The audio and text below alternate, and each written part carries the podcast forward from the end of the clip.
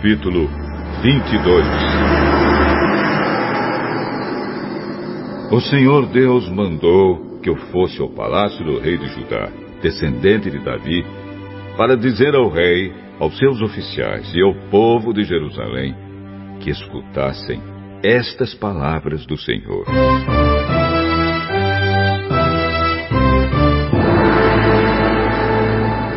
Eu, o Senhor, lhes digo: façam o que é justo e honesto.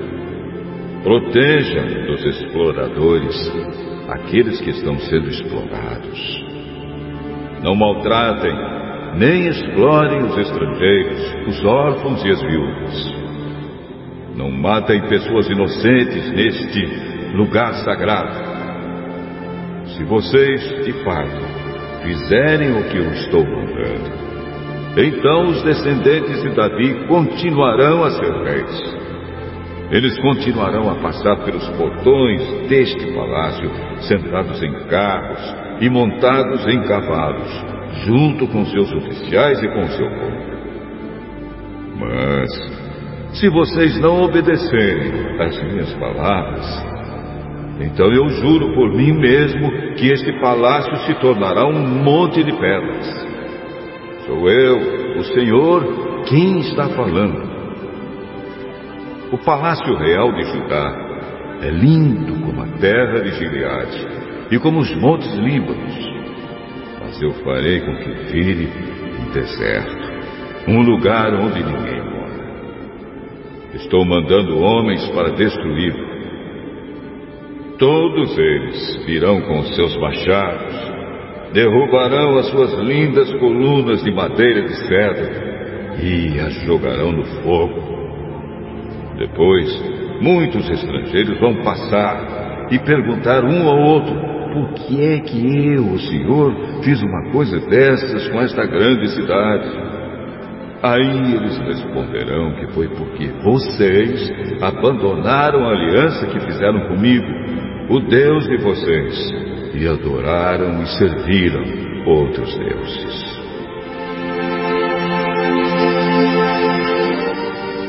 Povo de Judá, não chore pelo rei Josias, nem lamente a sua morte, mas chore amargamente por Jeoacás, seu filho. Vão levá-lo e ele nunca mais voltará, nunca mais verá a terra onde nasceu. Pois o que o Senhor Deus diz a respeito de Jeoacás, filho de Josias, que ficou no lugar do seu pai como rei de Judá, é o seguinte: Ele foi embora daqui para sempre, para nunca mais voltar. Ele morrerá no país para onde o levaram, e nunca mais verá esta terra. Ai daquele que constrói a sua casa com injustiça e desonestidade, não pagando os salários dos seus vizinhos e fazendo com que trabalhem de graça. Ai daquele que diz: Vou construir para mim uma casa bem grande com quartos espaçosos no andar de cima. Então ele põe janelas na casa, forra as paredes com cedro e pinta de vermelho. Será que você é rei só porque constrói casas forradas de cedro, melhores do que as dos outros? Josias, o seu pai, viveu uma vida normal, sempre foi justo e honesto tudo o que ele fez deu certo. Ele tratou com justiça os pobres e os necessitados. E tudo lhe correu bem. Quem faz isso mostra que de fato me conhece. Sou eu, o Senhor, quem está falando. Mas você só enxerga os seus interesses egoístas. Você mata os inocentes e explora o seu povo com violência. Por isso, Deus diz o seguinte a respeito de Joaquim, rei de Judá e filho de Josias.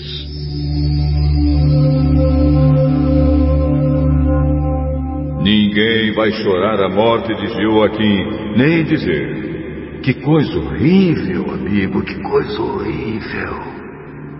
Ninguém vai chorar por ele, nem gritar: Meu senhor, meu rei.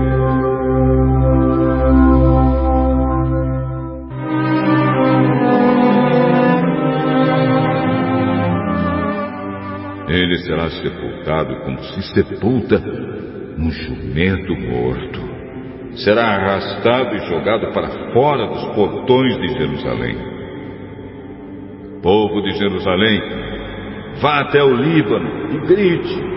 Vá à terra de Bazã e grite bem alto. Que a sua voz seja ouvida desde as montanhas de Moabe pois todos os países amigos que você tem foram derrotados. Deus lhe falou quando você estava bem de vida, mas você não quis ouvir. Isso é o que você tem feito desde a sua mocidade, pois nunca obedeceu a Deus. As suas autoridades serão espalhadas pelo vento, e os seus amigos serão levados como prisioneiros de guerra. Então a sua cidade será humilhada e envergonhada por causa de todo o mal que você tem feito. Você, que está muito seguro entre os cedros trazidos do Líbano, como vai gemer quando chegarem as dores? Dores iguais às da mulher na hora do parto. Senhor Deus disse a Joaquim, rei de Judá e filho de Joaquim: Juro pela minha vida que, ainda que você fosse um anel de rei na minha mão direita, eu o arrancaria. Vou entregá-lo às pessoas que o querem matar e das quais você tem medo. Ao rei Nabucodonosor da Babilônia e aos seus soldados. Jogarei você e a sua mãe numa terra estranha, onde vocês não nasceram, e lá morrerão. Vocês terão saudades da sua terra, porém não voltarão para lá.